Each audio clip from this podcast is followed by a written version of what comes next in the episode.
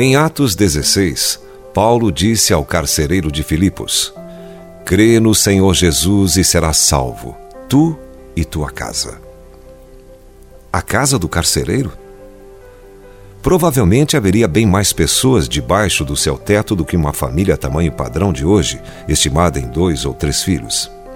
Seriam sua esposa, filhos, noras e genros, netos, servos, escravos e, possivelmente, avós. Poderia sua fé salvar seus parentes também? Ora, será que uma única xícara de café seria suficiente para satisfazer toda a família?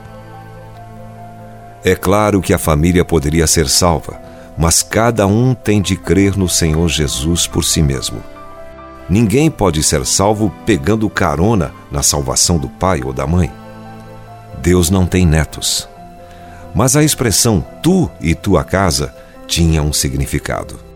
A linhagem familiar não é algo descartável. Por trás dessas palavras estava o entendimento de Paulo sobre os propósitos de Deus anunciado nas Escrituras. O apóstolo sabia que família tem um propósito divino na palavra de Deus.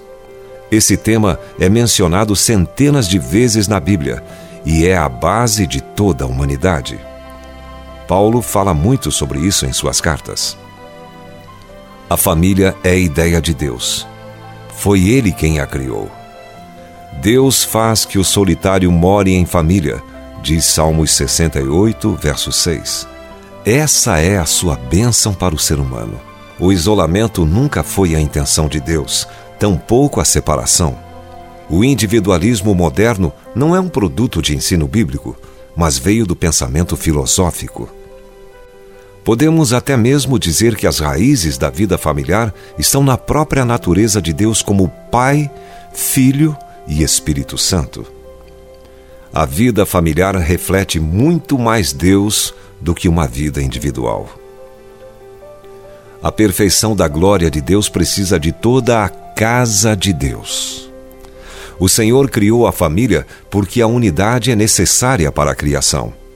Assim, a oração por nossa família recebe atenção especial de Deus. Fomos feitos para sermos dependentes uns dos outros. Somos guardadores de nossos irmãos. Todos nós viemos de Deus e isso nunca vai mudar. O normal é permanecermos unidos a Ele para sempre, pois nele vivemos e nos movemos e existimos. Jesus orou: Que todos sejam um. E como és tu, ó Pai, em mim e eu em ti. Porque tinha havido uma ruptura na unidade. Então Cristo veio para corrigir e restaurar essa ruptura. E essa unidade em favor da qual Cristo orou não seria uma unidade artificial ou imposta. Ela traria de volta a unidade real para você e para mim, como sempre foi o plano de Deus. Se você foi abençoado com esta palavra, compartilhe ela com alguém. Esta devocional foi extraída do livro Devocionais de Fogo, do evangelista Reinhard Bonnke, fundador da Cefam, Cristo para Todas as Nações. Para conhecer mais sobre a Cefam e seus inúmeros projetos evangelísticos no Brasil e no mundo, basta acessar cfan.org.br